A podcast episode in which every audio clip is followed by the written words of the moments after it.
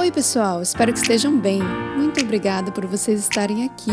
Meu nome é Ana Gomes, eu sou host do podcast Fala Psiconauta, um podcast sobre educação, redução de danos e experiências psicodélicas. Sejam muito bem-vindos. No episódio de hoje, vamos conversar sobre a sua primeira experiência psicodélica e como se preparar. Esse canal não glamoriza o uso de drogas legais ou ilegais. Ao contrário, tenta passar informações vitais que podem preservar vidas. A melhor maneira de praticar a redução de danos é não usar substância nenhuma, com certeza. Porém, a gente sabe que geralmente não é assim que acontece. O ser humano é curioso e faz uso de psicodélicos há milhares de anos, e não vai ser agora que vamos parar. Então, esse podcast é para pessoas que já decidiram explorar o mundo dos psicodélicos e estão buscando mais informações sobre o assunto. Todas as opiniões daqui para frente são pontos de vista da minha perspectiva através das minhas experiências, então pode ser diferente para cada um. Eu não finjo ser expert no assunto, e apesar do cenário das pesquisas psicodélicas estarem mudando no mundo, muitas dessas substâncias ainda são ilegais, dificultando o desenvolvimento de pesquisas sérias na área. As pessoas me perguntam, oh, Ana, eu nunca usei nenhuma substância psicodélica, o que devo usar primeiro? O que esperar? Qual a quantidade? Quanto tempo dura?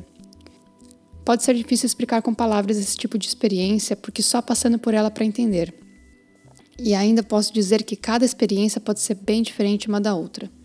Então, nesse episódio, vou focar em duas substâncias mais populares: o LSD, ou doce, e os cogumelos mágicos. Vou passar oito dicas de redução de danos para vocês. Uma das mais importantes e a que menos as pessoas praticam é a testagem da substância. Isso é indicado para todas as experiências, não somente a primeira. Saber o que você está tomando é fundamental para você ter uma boa experiência e não arriscar sua vida. No caso do LSD, você pode comprar um kit de testagem colorimétrica. Esses kits são vendidos legalmente online. Você pode usar uma gota do kit em uma pequena parte da substância e depois de alguns minutos você compara com a cor do reagente na tabela do kit. Por exemplo, se a cor que confirma que a substância que você tem é LSD seja roxa, se o reagente tiver com uma outra cor, por exemplo, você já sabe que não tem LSD. Apesar desse teste ainda não ser preciso em relação a tudo que a substância pode ser, ele é excelente para te dizer o que a substância não é. A quarta dica é ficar atento se você estiver tomando algum remédio que influencie na experiência psicodélica, principalmente se for antidepressivos. O ideal é você conversar com seu médico e analisar se você pode dar uma pausa antes de ter a experiência psicodélica, caso o que você estiver tomando influencie na sua experiência. Quinta dica: convide um amigo para ser o seu trip sitter. A gente não tem o babysitter que cuida de bebês? No mundo psiconauta, nós temos os trip sitters, as pessoas que cuidam de outras pessoas enquanto elas estão tendo a experiência. Às vezes é bom ter uma pessoa acompanhando você que não esteja sob a influência da substância. De preferência, alguém que já tenha experiência psicodélica Porém, eu sei que isso pode ser difícil. Então, tente preparar com antecedência seu trip sitter. Eu posso até fazer um episódio depois sobre como preparar seu trip sitter da melhor maneira. Mas de preferência que essa pessoa seja uma pessoa de confiança. Sexta dica: otimizar o set and setting.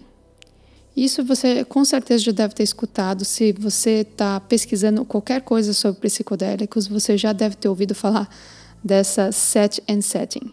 O que é isso? O setting é o lugar onde você está fazendo, é o ambiente, é a música que você está escutando. Quando você está sob o efeito de psicodélicos, os seus pensamentos e os seus sentimentos ficam muito voláteis. Logo, se você estiver num lugar que é agradável, que é confortável e é familiar para você, vai ser mais fácil passar por esse tipo de experiência. Vai ser um problema menos que você vai ter que encarar, comparando se você estivesse num lugar que é novo e que você nunca teve, talvez com pessoas que você é, nunca viu antes. Por isso eu indico que a sua primeira vez seja com poucas pessoas, é, num ambiente que você é familiar para você e é controlável.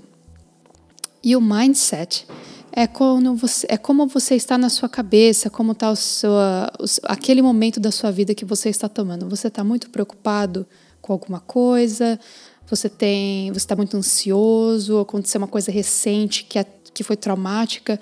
Tente evitar esse tipo de situação.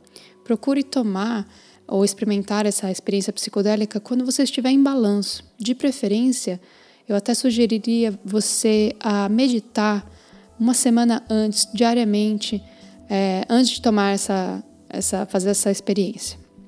Por quê? Quanto mais calmo, quanto mais balanceado você estiver, menos você tem a propensão de ter uma bad trip, né? Que essa seria a dica 7, como evitar essa bad trip. Para ser bem sincero, não, não tem indica, não tem livro nenhum que vai é, anular a possibilidade de você ter uma bad trip. É possível, mesmo que o seu mindset, o seu setting, todas as outras dicas que a gente deu aqui hoje estejam perfeitas, ainda pode ser que isso aconteça, porque é uma coisa muito imprevisível, é uma experiência muito imprevisível. Porém, se você controlar a, a qualidade do produto, da substância que você está tomando, se você controlar o seu mindset e o seu setting, a probabilidade será bem menor de você ter uma bad trip. Então, eu não posso é, prometer que você não terá, porém, se você controlar o seu, o seu estado de mente, o lugar onde você está, você saber o que você está tomando e você tomar uma dose baixa, a probabilidade de não acontecer é maior. A oitava e última dica é planejar o dia seguinte. Você pode se sentir ótimo no próximo dia. A gente até fala em inglês que é o afterglow, que você está super ótimo, você está assim da, muito impressionado com tudo que você viu e experienciou no dia, no dia anterior. Porém, você pode se sentir péssimo, até triste ou chorar. Muita, você pode se sentir de maneiras bem diferentes. Ou seja, tente planejar o dia seguinte para você não fazer nada, ficar em casa e descansar. E, se possível, integrar a experiência que você teve no dia anterior. Ou seja, conversa com a pessoa que estava do seu lado, ou o grupo de pessoas que você estava, de repente anote pensamentos, experiências, que é assim que você vai tentando integrar o, a, a essa experiência que foi, que pode ter sido muito importante para você. Tanto se ela for é difícil, a gente não fala experiência ruim, né? A gente fala uma experiência difícil, ou se ela for uma experiência boa, um pouco mais fácil, um pouco mais fluida. Das duas formas, eu tenho certeza que você deve ter tirado um aprendizado dessa experiência, ou seja, anote e tente integrar com as pessoas como você se sentiu, de uma maneira aberta e de preferência com pessoas que estejam abertas a esse tipo de conversa. Espero que você tenha gostado desse episódio. Se você gostou, dá um like nesse podcast para ele alcançar mais psiconautas. Mande as suas histórias de primeira experiência para mim, que eu vou adorar ler. O nosso e-mail é falapsiconauta.gmail.com. Muito obrigada por você ter me escutado até agora e eu te vejo na próxima.